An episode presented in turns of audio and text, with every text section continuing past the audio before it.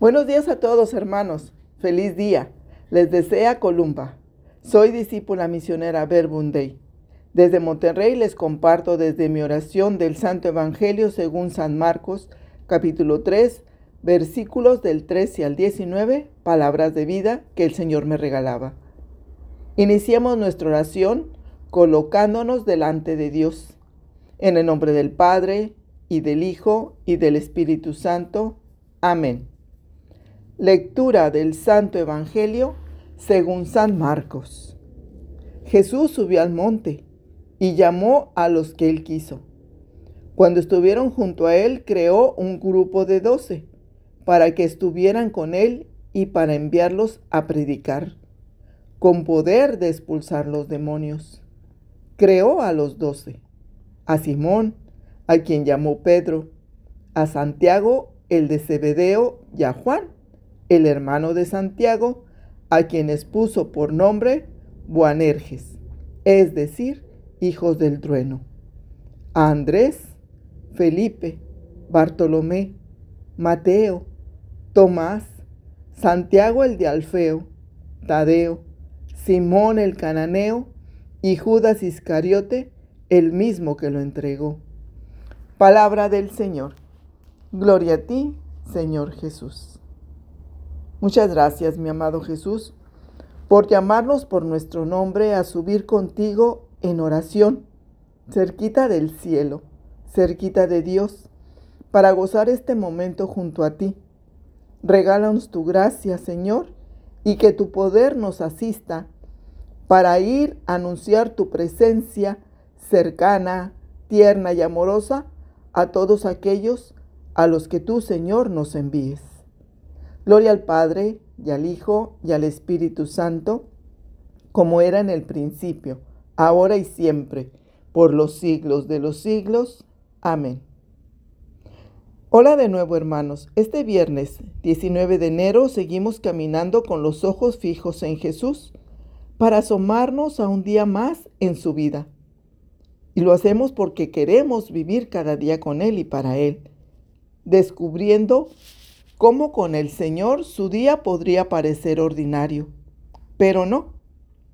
En su presencia, con la fuerza de su amor, de su misericordia, también nuestro día será extraordinario. Pero es necesario no solo escuchar su palabra, sino también ponerla en práctica, como hicieron sus discípulos. Personas como tú, como yo, que nos han dejado la riqueza y la bendición para la iglesia de todos los tiempos, de ayer, de hoy. Vemos, escuchamos cómo se logra el nacimiento de esta iglesia a voluntad del Padre. Pues comienza el Evangelio describiendo cómo Jesús subió al monte. San Lucas nos dice que subió a orar pasándose la noche con Dios Padre. ¿Qué nos puede enseñar esto de Jesús? Lo primero que veía es que cualquier asunto o situación que vivamos, lo dialoguemos con Dios. ¿Quién mejor que el Padre nos puede orientar para hacerlo mejor? La oración nos da altura desde donde se puede ver mejor. Con Dios vemos bien y con Dios Jesús llama, elige, envía. La elección es gratuita, es libre, es don, es gracia. Pero ¿para qué los llama o nos llama? Su llamado fue simplemente para estar con Él. Los eligió también para ser enviados. Y así nos llama, por nos llama también por nuestro nombre.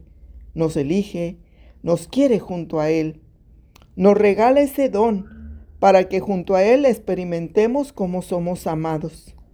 Nos llama por pura misericordia, no porque lo merezcamos, sino para ser protagonistas de una historia de amor, para estar con Él.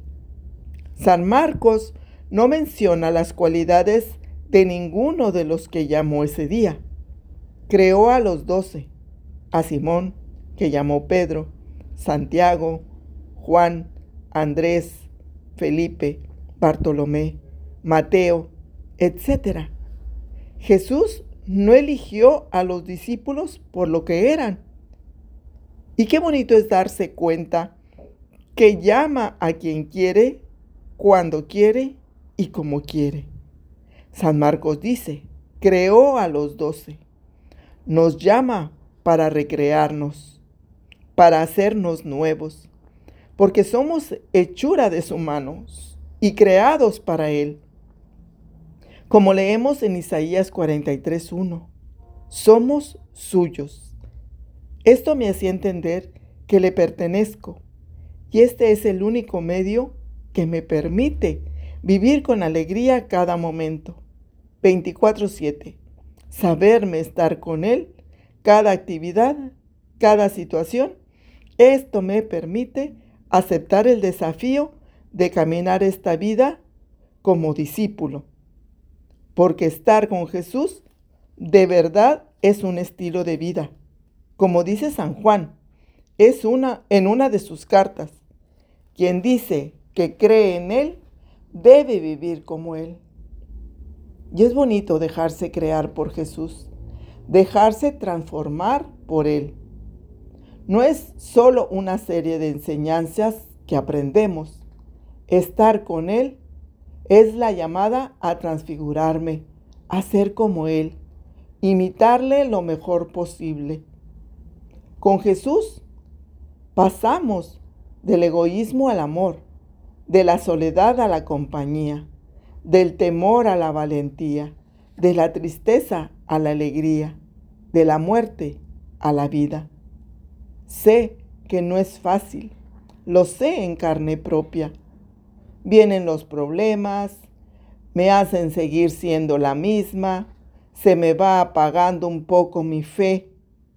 Pero lo que hoy he aprendido de Jesús es que hay que detenerse, subir al monte, orar cerquita del cielo, cerquita de Dios. Es la oración mi alimento. Es Dios quien fortalece, renueva mi fe, donde con Jesús la vida es la oportunidad para poner en práctica su palabra y vivirla, como Él me lo pida. Pues como dijo San Pablo, urge el amor de Dios. Ese es el querer de Jesús, que lo conozcan otros, que quiere Jesús estar con ellos también. Crear comunidad, crear iglesia, donde, donde todos somos uno con Él y con el Padre. Hoy que el Señor que te quiere, te busca, te sigue, te persigue, te consiga para Él por siempre. Amén.